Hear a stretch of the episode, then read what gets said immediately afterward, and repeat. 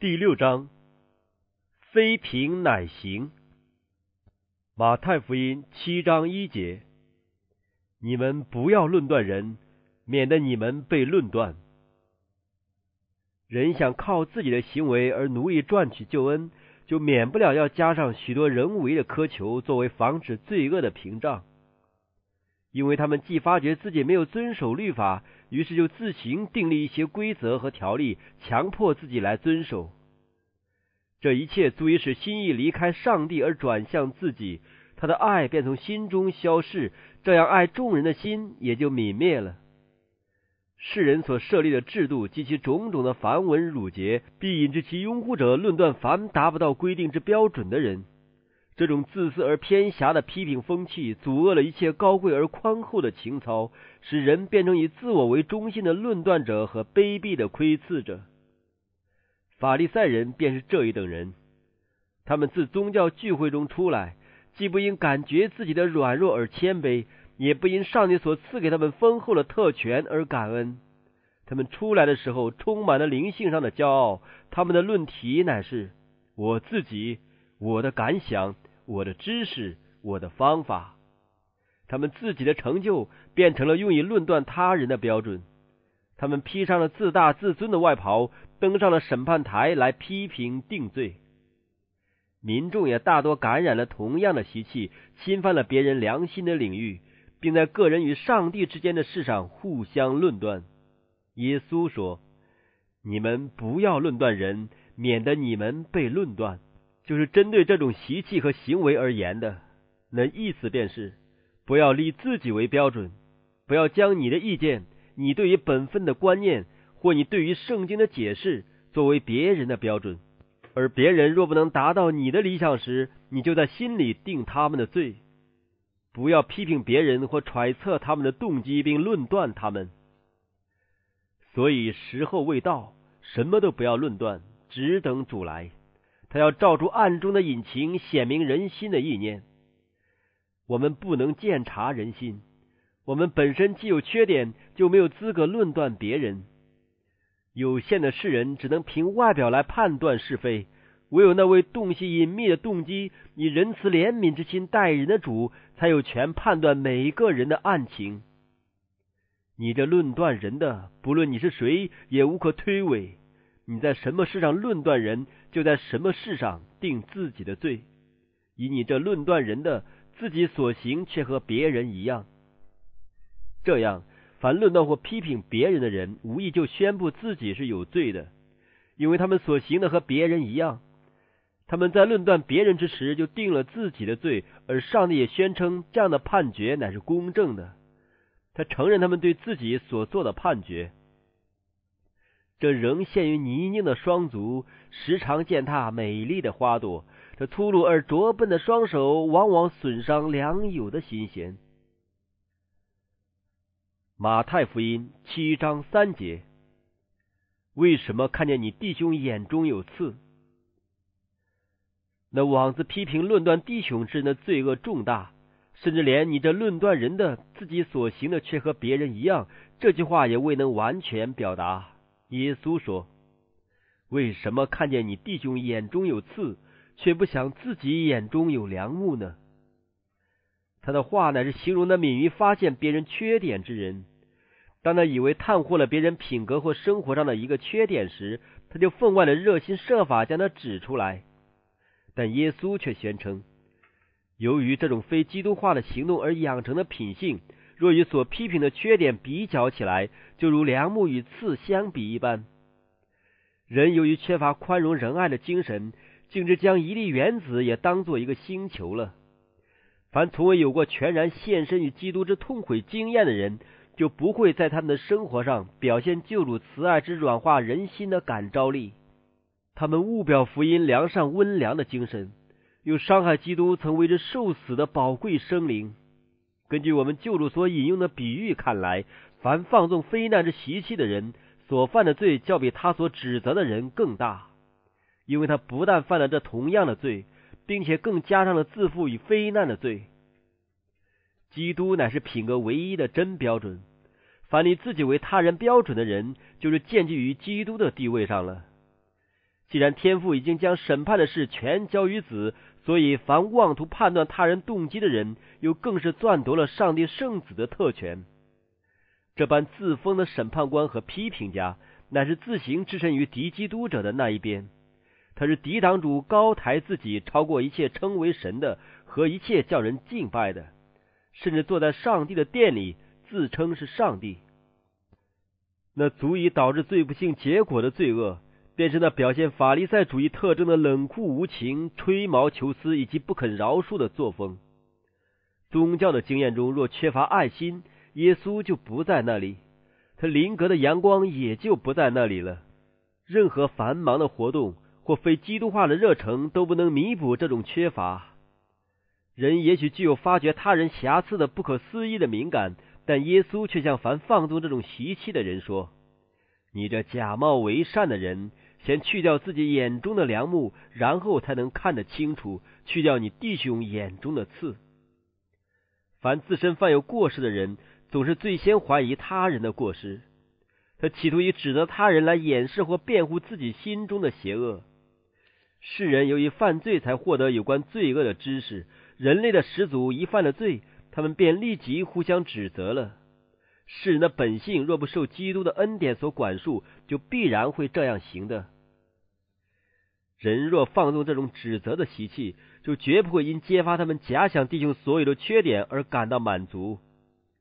如果以较为和缓的方式，不能使弟兄去做他们所认为当做的事，他们便不惜采用逼迫的手段。他们会尽其全力的强迫人遵从他们所认为正当的观念。当基督在世的日子。犹太人所行的便是如此，而教会自那时直到如今，每逢失去基督的恩典，所行的也是如此。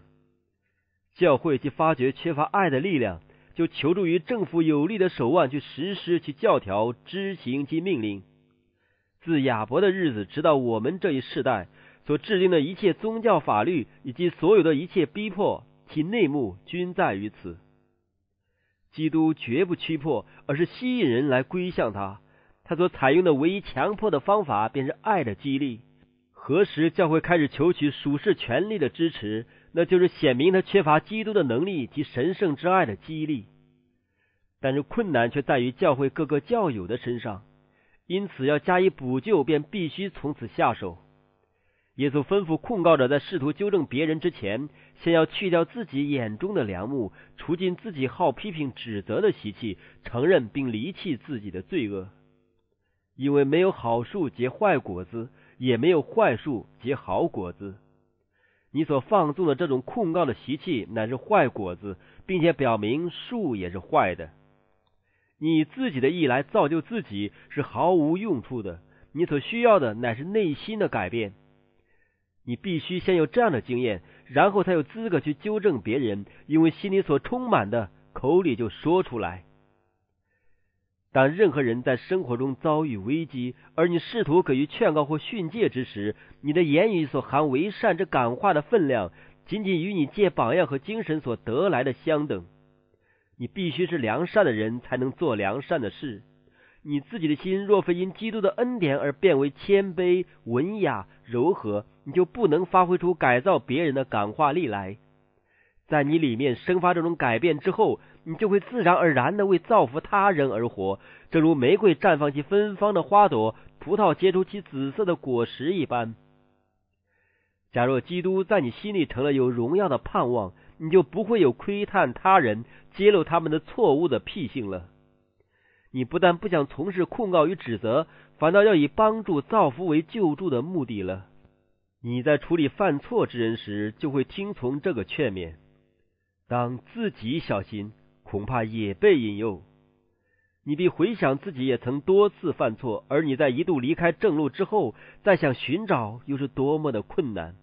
你就不会把你的弟兄推入更深的黑暗中去，而会存着充满怜悯的心，向他说明他的危险了。凡时常仰望独楼地的十字架，记得是因他的罪而将救主定在那里的人，绝不会想把自己犯罪的程度来和别人做比较。他绝不会登上审判台来控告别人。凡行在独楼地十字架之阴下的人，绝不能有吹毛求疵或自高自大的习气。只等到你为了搭救犯错的弟兄，愿意牺牲你自大自尊的心意，甚至甘心舍命的时候，才算是已去掉你自己眼中的良木，而准备好去帮助你的弟兄了。这样，你才能接近他，感动他的心。从来没有人因指责或呵斥而痛改前非，反之，许多人却因此被驱离基督，以致闭塞心门，拒受劝化。和善的精神、温柔可爱的行为，可能拯救犯错的人，并遮盖许多的罪。你自己品格上所表现出来的基督，必对你所接触的人发挥一种变化的能力。但愿基督天天彰显在你的身上，然后他必借着你而表现出他圣言的创造之能，就是一种柔和、使人悦服而又具有大能的感化力，要在主我们上帝的荣美中使他人得以再造。马太福音七章六节：不要把圣物给狗。耶稣这话乃是指一般无异于脱离罪奴身份的人，由于放纵败坏和卑鄙的事。他们的本性就变得十分堕落，以致缠缚邪恶而不愿与之分离了。基督的仆人不应容许自己被那些只以福音当作辩论与讥嘲之对象的人所拦阻。但是，一个愿意领受属天之宝贵真理的生灵，不论他沉溺于罪中到怎样的地步，救主总不至撇弃他。他的圣言对于一般税吏和妓女，就是新生的开始。摩达拉的玛利亚。就是救主曾从他身上赶出七个鬼的那一位，乃是最后离开他的坟墓，也是他在复活之晨首先加以致意的人。那位原为福音强敌之一的大树人扫罗，却变成了基督忠贞传道人保罗。在仇恨与辱灭的外表之下，生活在罪行与堕落之下，也可能藏着一个生灵，是基督恩典所要加以拯救，而使之成为救赎主冠冕上闪耀的珍宝。马太福音七章七节：你们祈求，就给你们；寻找，就寻见；叩门，就给你们开门。主为了避免他的话留有给人怀疑、谬解或误传的机会起见，他就重述这三重赐予的应许。他切望是凡愿寻求上帝的人相信他为万事都能做得住，故此的接着又说：因为凡祈求的，就得着。寻找的就寻见，叩门的就给他开门。主并未提出其他的条件，只是要你渴慕他的怜悯，期待他的训诲，并切望他的慈爱而已。祈求，祈求的行动表明你已觉悟自己的需要，而你若凭着信心祈求，就必得着。主以为自己的话做保证，而他的话绝不会落空。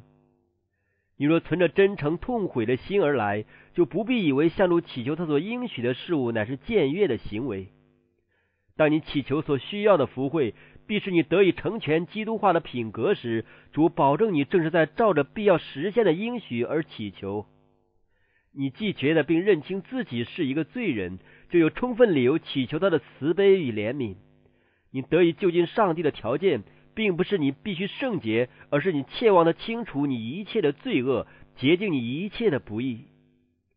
我们现在和将来所能提出的唯一辩证，便是我们的大需要，我们全然无助的境况，因此使他和他的救赎大能成为不可或缺的必须之物。寻找，不但要切慕他的福慧，更要渴望得着他自己。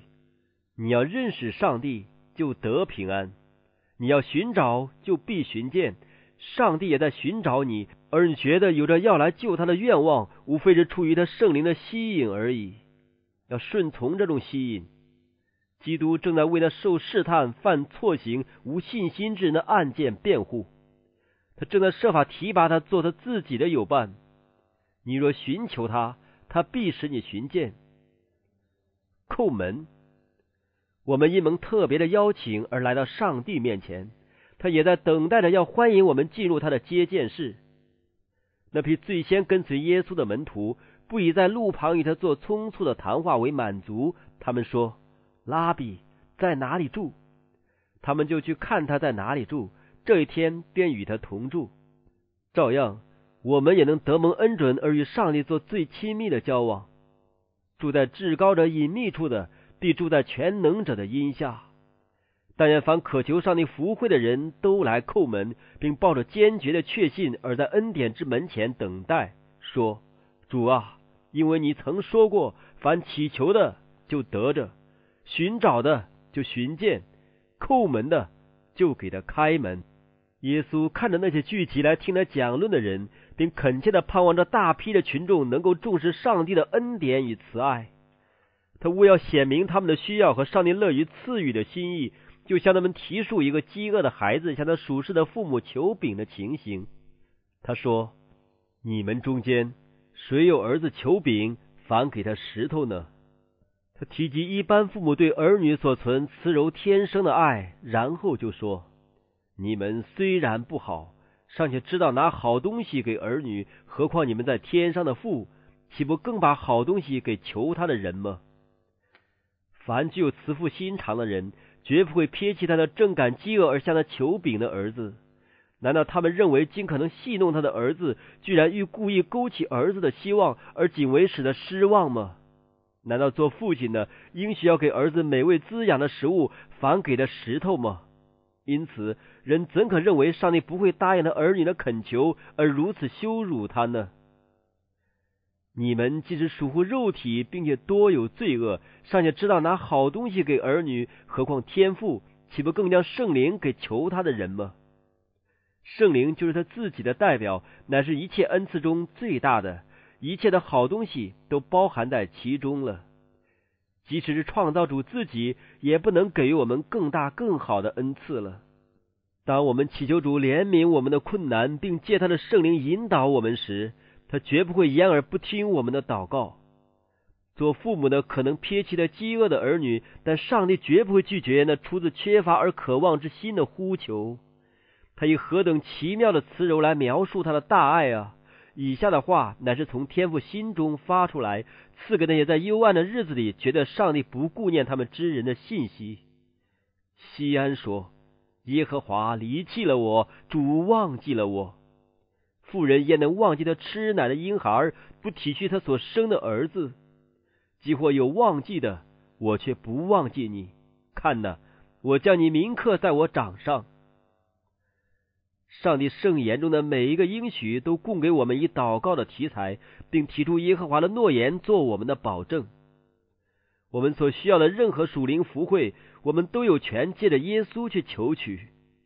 我们可以怀着赤子般的天真。向主陈述我们所确切需要的，我们可以将自己属世的事物告诉他，向他求医所食，如同求取生命之粮和基督的义袍一样。你们的天父知道你们需要这一切东西，而且你们以蒙邀请，尽可为这些东西向他求取。各样的恩惠都是靠着耶稣的圣名而得到的，上帝必尊荣那名，也必从他那广大的丰盛中补足你们的缺乏。但是不要忘记，你上帝为父而来救他之时，便是承认你对他的关系乃是儿子。你不但要信靠他的仁慈，更要凡事顺从他的旨意，知道他的爱是永不改变的。你将自己献上，从事他的工作。耶稣的应许，你们求就必得着，原是赐给那些曾吩咐要先求上帝的国和他的义之人的。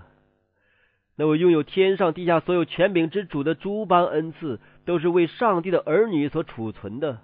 这些恩典全都珍贵无比，因此需借着救赎主宝血的重价牺牲而给予我们。这些恩赐足以满足心灵深处的渴望，而凡像小孩子一般来救上帝的人，都被领受并享有这些与永恒共存的恩赐。要将上帝的应许当作属于你自己的。在你面前提及这些应许为他亲口所说的话，这样你就必得到满足的喜乐了。马太福音七章十二节。所以无论何事，你们愿意人怎样待你们，你们也要怎样待人。耶稣根据上帝对我们所存慈爱的保证，吩咐我们要彼此相爱。一项广泛的原则包括了人与人之间所有的关系。犹太人一向关心自己所当得的份，他们挂立的重担乃是获取他们所认为自己应享的权柄、尊敬和服侍。但基督却教导我们：所当挂虑的不是我们要获得多少，而是我们能给予多少。我们自己对别人所当尽之义务的标准，乃在乎我们认为别人应向我们尽怎样的义务而定。当你与人交往之时，要设身处地为他们着想，你当体会他们的情感、他们的困难、他们的失望、他们的欢乐和他们的忧伤。你要与他们化合为一，然后你向他们所行的一切，就如异地而处时你所希望他们对待你的一样。这是诚实的真正原则，这是要爱人如己的律法之另一种表现，而且这也是先知一切道理的总纲。它是天国的原则，也是凡配享受其中圣洁友谊之人所必须培养的。这条金律乃是真礼貌的原则，而他最正确的范例在耶稣的生平和品德上可以见到。啊，我们的救主在日常生活中所照耀出来的，该是何等柔和而优美的光辉！他的灵格所散溢的，该是何等馨香的气氛！这同样的精神也必显示在他儿女的身上。凡有基督与之同住的人，必为神圣的气氛所环绕。他们洁白的衣袍必带有来自主的原佑中的芳香。他们的脸面必反射出他圣颜的荣光，照亮那疲惫蹒跚的脚步所行的道路。人若对于那构成完美品格的真意具有正确的概念，就绝不至不表现出基督的同情和温柔。恩典的感化力乃要软化人心。使情感高雅而纯洁，并赋予天生的优美与正当的道德观念。但是这条金律尚含有更精深的意义。每一位受托做上帝百般恩赐之管家的人，都受命要将这一切分赐于那般处于无知与黑暗中的生灵，正如他处于他们的境地时所期望他们分赠于他的一样。使徒保罗说：“无论是希利尼人、化外人、聪明人。”愚拙人，我都欠他们的债。由于你对于上帝的爱所有的认识，由于你所领受的他恩典的丰厚惠赐，都超过世人最愚昧、最堕落的人，你就欠了那人的债，应该将这些恩赐分赠于他。今生的一切恩赐与福慧也是如此。任何你所享有的，若超过了你的同胞，那就使你对于凡境遇较差的人欠了同等程度的债。我们若拥有财富或生活安舒，那么我们就负有最严肃的责任，要照顾受苦的病人、寡妇和孤儿，正如我们若与他们异地而处时，盼望他们照顾我们一样。这条金律的含义中，也授予了福山宝训其他部分所教导的同一真理，那就是：你们用什么良器量给人，也必用什么良器给你们。我们向别人所行的。无论是善是恶，或是福慧或受咒诅，总必反映到自己身上来。我们所给予的无论是什么，将来必再收回来。我们所分赠于他人的属世福慧，可能而且往往必照样的还给我们。但除此以外，一切的赠与，即使在今生也必得到报答，就是更充分的得到他爱的盈溢。这爱原是天国一切荣耀及其财宝的总和。而所行的恶事也必有其报应。每一任意论断或使人丧志的人，也必经历他所招致别人的经历境地。他也必体会到他们由于缺乏他的同情与温柔而长受的痛苦。这事的命定乃出于上帝对我们的爱，他要引导我们憎恶自己心中的刚硬，并敞开心门来让耶稣住在其间。如此，罪恶消失，良善生出。那过去似乎是咒诅的，反而成为福慧了。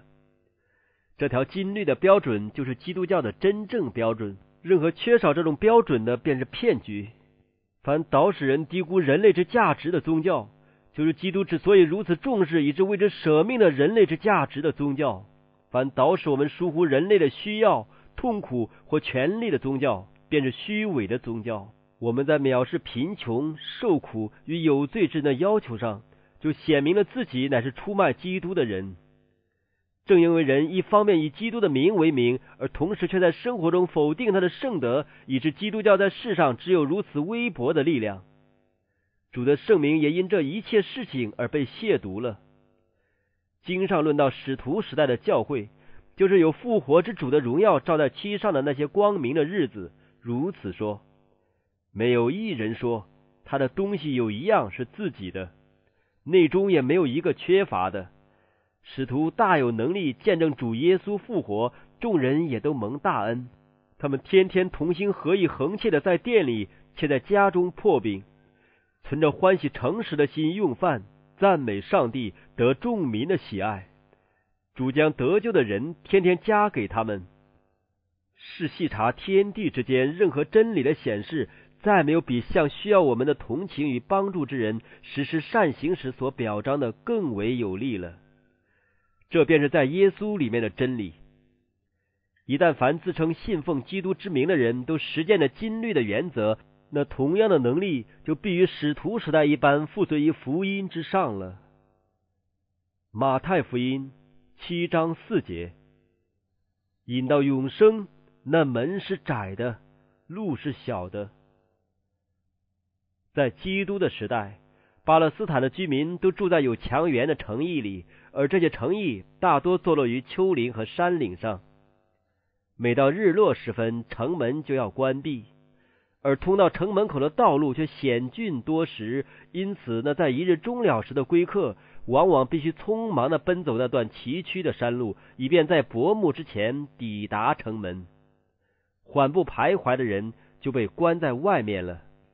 那引往家乡和安息的上行的窄路，供给耶稣以一个代表基督徒历程的动人的象征。他说：“我摆在你面前的路是窄的，门也是不容易进去的，因为那条金律摒除了一切骄傲与自私自利。固然，此外也有一条更宽的路，但它的终点却是灭亡。”你若要攀登那条属灵生活的路，就必须不住的升高，因为那是一条上行的道路。你必须与那少数的人同行，因为大多数的人必然选择那条向下的道路。全人类可能带着他们一切的俗念、一切的自私、一切的骄傲、欺诈和道德上的败落，走在那条引往死亡的道路上。那里有足够容纳个人意见与学说的余地，也有可以顺其屁性。听任其利己之心的指示而行的空间。我要行走那引到灭亡的道路，无需寻找途径，因为那门是宽的，路是大的，人的脚步自然就会转向那终点乃是死亡的路上去了。但是那条引到生命的路却是小的，门也是窄的。你若对于任何容易缠累的罪恋恋不舍，就会发现那条路过于狭窄而无法走入。你若愿遵行主的道路，就去放弃你自己的道路、自己的意志以及自己的邪行恶习。凡有志侍奉基督的人，绝不能服从世人的意见或迎合世人的标准。天国的道路确实过于狭窄，不容权贵富豪乘其华辇扬威而行；过于狭窄，不容人施成自私自利的野心；也过于险峻崎岖，以致贪图安逸的人无从攀登。劳碌、忍耐、舍己、凌辱、贫困、罪人的反对等，原是基督的份。我们若要至终得以进上帝的乐园，也必须以这些作为我们的份。然而，千万不要就此断定那向上的小路是难行的，而向下的大道则是易走的。那引到死亡的道路，沿途都有痛苦和刑罚，也有忧愁和失望，还有劝人不要前进的警告。上帝的慈爱，已使疏忽任性的人不易毁灭自己。撒旦的道路外表固然悦目动人，但这一切只是骗局而已。在那邪恶的道途上，处处都有痛苦的后悔和腐蚀心灵的忧虑。我们可能以为放纵骄傲和属世的野心乃是乐事，但之中却是痛苦和忧伤。自私的计划可能提供得意的应许，给予享乐的希望。但我们终被发现，我们的幸福业已中毒，我们的人生也因依靠以自我为中心的希望而成为苦恼不幸的了。那向下之路的门口，也许满布鲜花而光彩缤纷，但沿途都是荆棘。那从他门口放射出来的希望之光，转变成为绝望的黑暗。那循该道而行的生灵，便从此陷于无尽长夜的阴影里了。奸诈人的道路。崎岖难行，但智慧的道是安乐，他的路全是平安。每一春顺从基督的行为，每一次为他而做的克己，每一项善于忍受的试炼，每一回克服试探的胜利，都是朝向最后胜利的光荣迈进一步。我们若以基督为我们的向导，他就必安全的引领我们。那罪大恶极的人也务须迷失道路。任何战战兢兢寻求的人，也不会不行在纯洁神圣的明光中。那路虽然如此狭窄，如此圣洁，以致罪恶不能存留其间，但已有近路为人人定妥了。因此，任何怀疑站立的生灵也不用说：“上帝毫不顾念我。”道路也许崎岖，山坡也许陡峭，左右也许有陷阱。我们一路上也许必须忍受劳苦，在疲乏而渴望歇息之时，也许仍需跋涉而进。在昏倦之时，也许仍需战斗；在沮丧之时，也许我们必须依然盼望。但是，既有基督做我们的向导，我们至终必不知不抵达所愿去的安舒之地。基督已在我们之前亲自行经这崎岖之途，并为我们的脚步修平了道路。况且这引到永生的险峻道途上，一路上都有喜乐的泉源，使疲惫之人得以振奋。凡行走智慧之途的人，即使在患难中也是极其快乐的，因为他们心中所敬爱的主，虽然眼不能见，但仍在他们的身旁一同行走。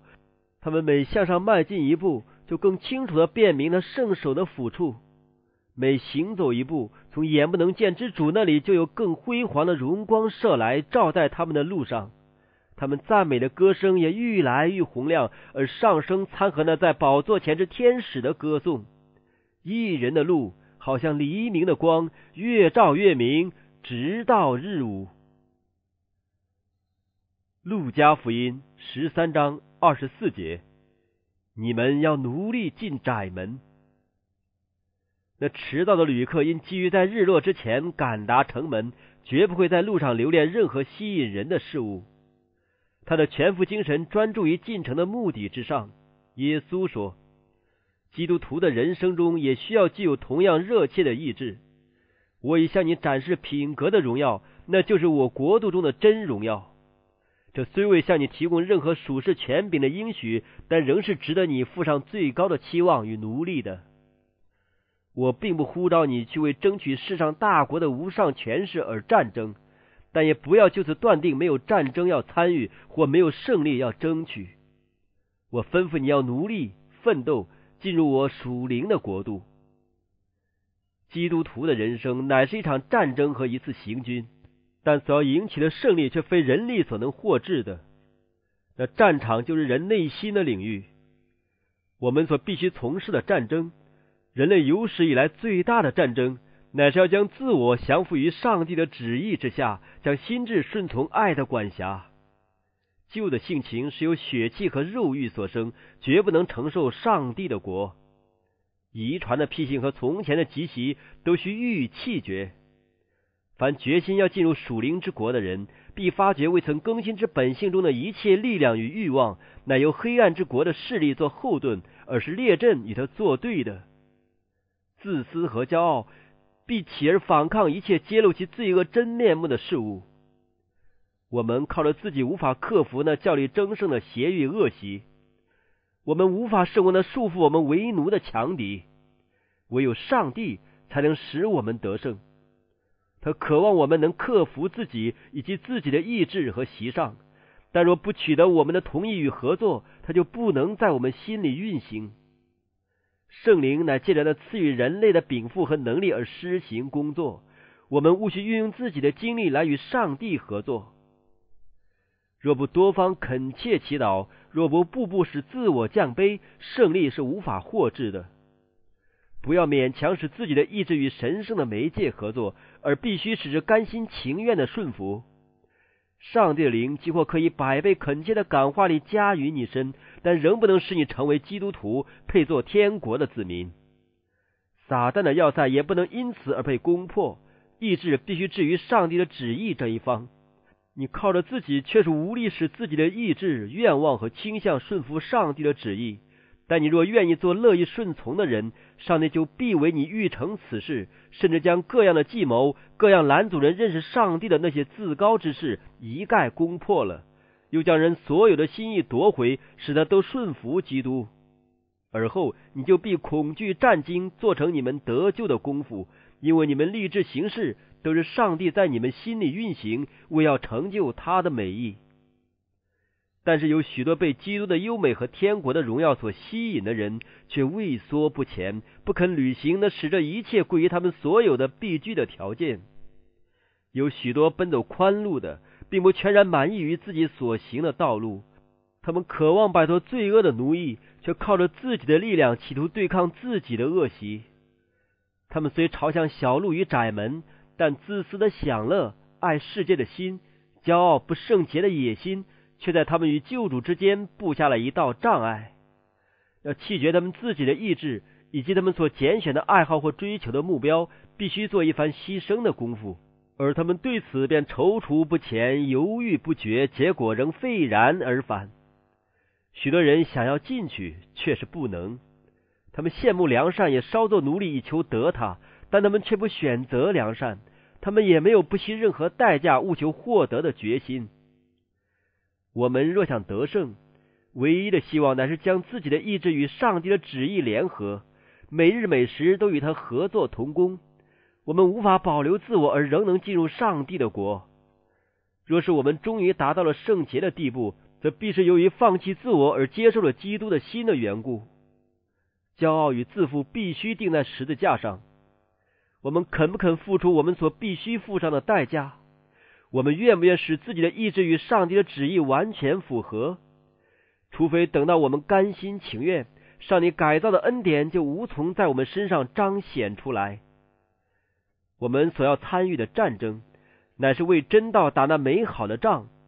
使徒保罗曾说：“我也为此劳苦，照着他在里面运行的大能，尽心竭力。”雅各在遭遇他一生最大的危机时，就躲到一边去祷告。他心中充满了一个坚强的愿望，要追求品格上的变化。但正当他向上帝恳求之际，他以为是有一个仇敌暗守在他身上，便终夜做生死的搏斗。但是他心灵的愿望并未因生命的危险而有所改变。当他将近精疲力竭之时，那位使者就显出他神圣之能，而经他一摸之下，雅各才知道那与他较力的是谁。他在负伤而无助的情况之下，倒在救主的怀中，恳求赐福。他不肯放弃，也不停止他的呼吁，而基督也就照着他的应许，让他持住我的能力，使他与我和好，愿他与我和好。而答应了这个无助而痛悔之生灵的祈祷，雅各怀着坚决的心意恳求说：“你不给我祝福，我就不容你去。”这种坚韧不拔的精神，乃是由那位与先祖较力的主所激发的。赐给他胜利的也是他，他并且将他的名字从雅各改为以色列，说：“因为你与神与人较力，都得了胜。”雅各曾经突然依赖自己的力量而较力争取的一切，却借着献祭和坚定的信心而赢得了。使我们胜了世界的，就是我们的信心。马太福音七章十五节：你们要防备假先知，那传扬假道的师傅必要兴起来勾引你们离开小路与窄门，要防备他们。他们外面虽然披着羊皮，里面却是残暴的狼。耶稣赐下了一个考验的方法，借此可以分辨师傅的真伪。他说：“凭着他们的果子，就可以认出他们来。荆棘上岂能摘葡萄呢？吉利里岂能摘无花果呢？”我们并未受命要借着他们的花言巧语或崇高的信仰表白来试验他们，应当以上帝的圣言来判断他们。人当以训诲和法度为标准，他们所说的若不与此相符，必不得见晨光。我儿不可听了教训而又偏离知识的言语。这些师傅传来怎样的信息呢？这信息是否引领你敬畏上帝？这信息是否引领你借着忠于他的诫命而表现你对他的爱？人们若不体会到道德律法的重要，他们若轻视上帝的训令。他们若违反了诫命中最小的一条，并叫人如此行，则在上天看来，他们将是毫无价值可言的了。我们可以知道，他们所宣称的一切是毫无根据的。他们所从事的工作，正是上帝的仇敌黑暗之君所创始的。那自称奉基督之名，并佩戴他标记的人，并非都是属于他的。耶稣说：“很多奉我的名教训人的，终必显出亏欠来。但那日必有许多人对我说：‘主啊，主啊！’”我们不是奉你的名传道，奉你的名赶鬼，奉你的名行许多异能吗？我就明明的告诉他们说，我从来不认识你们，你们这些作恶的人，离开我去吧。有些人虽然错了，却自以为是对的；他们虽然称基督为主，并自诩是奉他的名行许多大事，但他们却是行恶的。他们的口多显爱情，心却追随财力。对于他们而言，那宣讲上帝圣言的人，就如善于奏乐、声音优雅之人所唱的雅歌。他们听你的话，却不去行，单单在口头上自称为门徒是毫无价值的。那在基督里拯救生命的信心，并不像许多人所表达的那样。他们说：“只要相信，只要相信，你务须遵守律法。”但是那不导致顺从的信仰，乃是简妄之举。使徒约翰说。人若说我认识他，却不遵守他的诫命，便是说谎话的，真理也不在他心里了。但愿无人以为特殊的护佑或神奇的表现，便可作为他们的工作或所倡导的理论之真实性的证明。人若轻浮的讲述上帝的圣言，并将自己的意见、感觉和活动置于神圣的标准之上，我们就可以知道他们里面并没有光。顺从乃是门徒的试金石，遵守诫命就证实了我们所声称的爱心之真诚性。当我们所接受的教义除灭心中的罪恶，洗净心灵的污秽，结出圣洁的果子时，我们便知道这就是上帝的真理了。当我们的生活中显出慈善、仁爱、连续、同情之时，当我们的心中具有行善的喜乐之时，当我们高举基督而不高举自我之时，我们就晓得我们所信的是正确的了。我们若遵守他的诫命，就晓得是认识他。马太福音七章二十五节：房子总不倒塌，因为根基立在磐石上。民众因基督的话语而深受感动，真理原则的神圣优美吸引了他们。而基督的严肃警告，在他们听来，犹如鉴察人心之上帝的声音一般。他的话语打击了他们原有的概念和见解的根基，而要顺从他的教训，则需要他们在思想和行为的一切习惯上有所改变。如此，就免不了会和他们宗教界的教师们发生冲突，因为这会涉及推翻拉比们历代以来所建立的整个制度。因此。民众的心虽然都响应了他的话语，但只有少数人愿意接受他的话为人生的指南。耶稣以一个例证来结束他在山上的宝训，非常生动的阐明了将他所说的话付诸实践的重要性。在拥挤于救主身旁的群众当中，有很多是终身在加利利海边度日的。当他们坐在山坡上倾听基督的话语时，可以望见许多的山谷与幽峡。就是山间的溪流所借以获得通往大海的道路。在夏季，这些溪流往往隐没不见，只留下一片干涸而充满尘土的河床。但是，当冬天的风暴袭击珠山的时候，河水就变成了汹涌猛烈的急流，有时更泛滥两岸，以其势不可挡的洪流将一切东西都冲走了。因此，农夫在草原上所建搭的茅屋。看起来似乎安全无虞，往往也被冲走了。但是在山上的高处，却有许多房屋建筑在磐石之上。在当地有些地方的房屋完全是用石头造成的，其中有许多竟能抵御千年以来暴风雨的袭击。这些房屋是经过许多辛劳和困难而建成的，他们的交通出入困难。坐落的地方也显然比不上草原那样美好动人，但他们却建基在磐石之上，无论风吹、水冲或风暴的袭击，都是突然的。耶稣说：“凡接受我向你们所讲的话，并以此为他品格和人生之基础的人，就好比那把这些房屋盖在磐石上的人一样。几世纪以前，先知以赛亚曾写道：“我们上帝的话必永远立定。”而在登山失训多年以后，彼得引证以赛亚的这段话，并附加一句说：“所传给你们的福音就是这道。上帝的道是我们这个世界所知的唯一坚定不拔之物，它是安全可靠的根基。”耶稣说：“天地废去，我的话却不能废去。”律法与上帝本性的伟大原理，都包含于基督在山上所施的宝训之中了。凡建立在这些宝训之上的人，就是建立在基督那万古磐石之上。我们领受这道，也就是领受基督，而且唯有如此领受的圣言的人，才是建立在他的身上。因为那已经立好的根基，就是耶稣基督。此外，没有人能立别的根基。因为在天下人间没有赐下别的名，我们可以靠着得救。基督就是道，上帝的启示。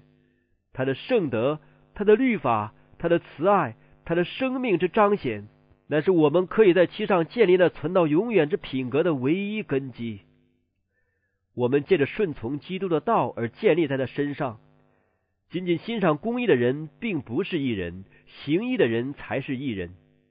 圣洁并不是狂喜，而是将一切都献于上帝的效果，也就是遵行我们天父的旨意。当以色列民在应许之地的边境安营时，他们仅仅具有关于迦南的知识或吟唱迦南的诗歌都是不够的。但是这一切都不能使他们享有那美丽的葡萄园或橄榄林。他们唯有借着攻占那地，借着履行所指定的条件，借着运用对上帝所存活泼的信心，借着将他的诸般应许据为己有，同时并顺从他的训示，才能使那地真正的归于他们。宗教乃在乎实行基督的话，这不是以行为去赢取上帝的恩宠，而是因为我们虽全然不配，却也领受了他爱的恩赐。基督命定人的得救，并不在乎口头上的宣称，乃在乎意行上所显示的信心。所期望于跟从基督之人的，乃是行，而不单是言。品格的建立乃基于行为。凡被上帝的灵引导的，都是上帝的儿子。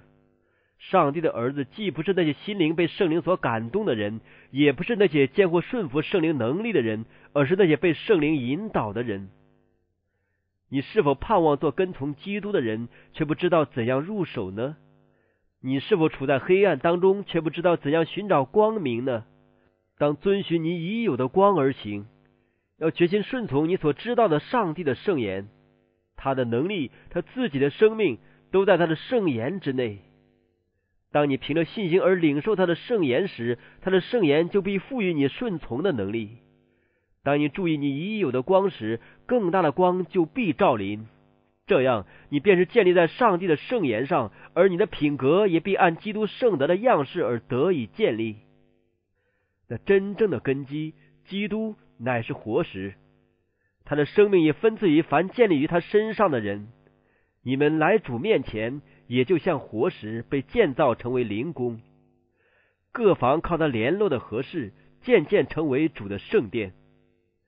各块石头都与根基合而为一，因有共同的生命贯彻其中。任何风暴都不能倾覆这座建筑物，因为分享上帝之生命的，必与它永远共存。但是，凡建造在上帝圣言之外其他根基上的建筑物，却都必倒塌。凡像基督时代的犹太人那样，在世人的理想和见解，在世人所发明的仪式和礼节，或在撇开基督的恩典而独自成就的事工之根基上建造的人，就无意将其品格的建筑盖在流沙之上。试探的猛烈风暴必将其沙土的根基冲毁，只在时间的海岸上留下他的一所破屋而已。所以主耶和华如此说。我必公平为准绳，以公义为线砣。冰雹必冲去谎言的闭锁，大水必漫过藏身之处。然而今日恩典仍在恳劝罪人。主耶和华说：“我指着我的永生启示，我断不喜悦恶人死亡，唯喜悦恶人转离所行的道而活。以色列家，你们转回，转回吧。”离开恶道，何必死亡呢？那在今天向冥顽不悟之人说话的声音，也就是那位眺望他所爱的诚意而心中悲痛之主的声音。耶路撒冷啊，耶路撒冷啊！你常杀害先知，又用石头打死那奉差遣到你这里来的人。我多次愿意聚集你的儿女，好像母鸡把小鸡聚集在翅膀底下，只是你们不愿意。看呐，你们的家成为荒场，留给你们。耶稣视耶路撒冷为拒绝并藐视他恩典之世界的表征。执迷不悟的心啊，他那时是为你而悲泣。但即使当耶稣在山上流泪的时候，耶路撒冷仍可能悔改而逃避他的厄运。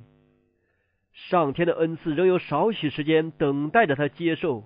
同样的心灵啊，基督仍以慈爱的声音在向你说话。看呐，我站在门外叩门，若有听见我声音就开门的，我要进到他那里去，我与他，他与我一同坐席。看呐，现在正是悦纳的时候，现在正是拯救的日子。你这将希望寄托在自己身上的人。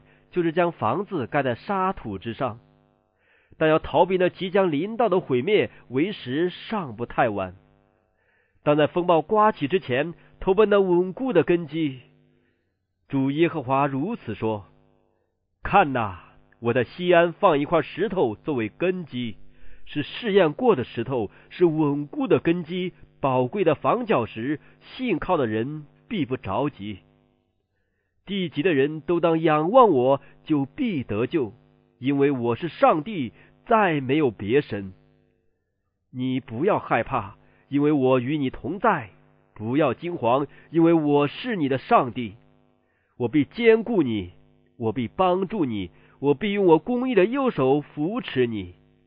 你们必不蒙羞，也不暴愧，直到永世无尽。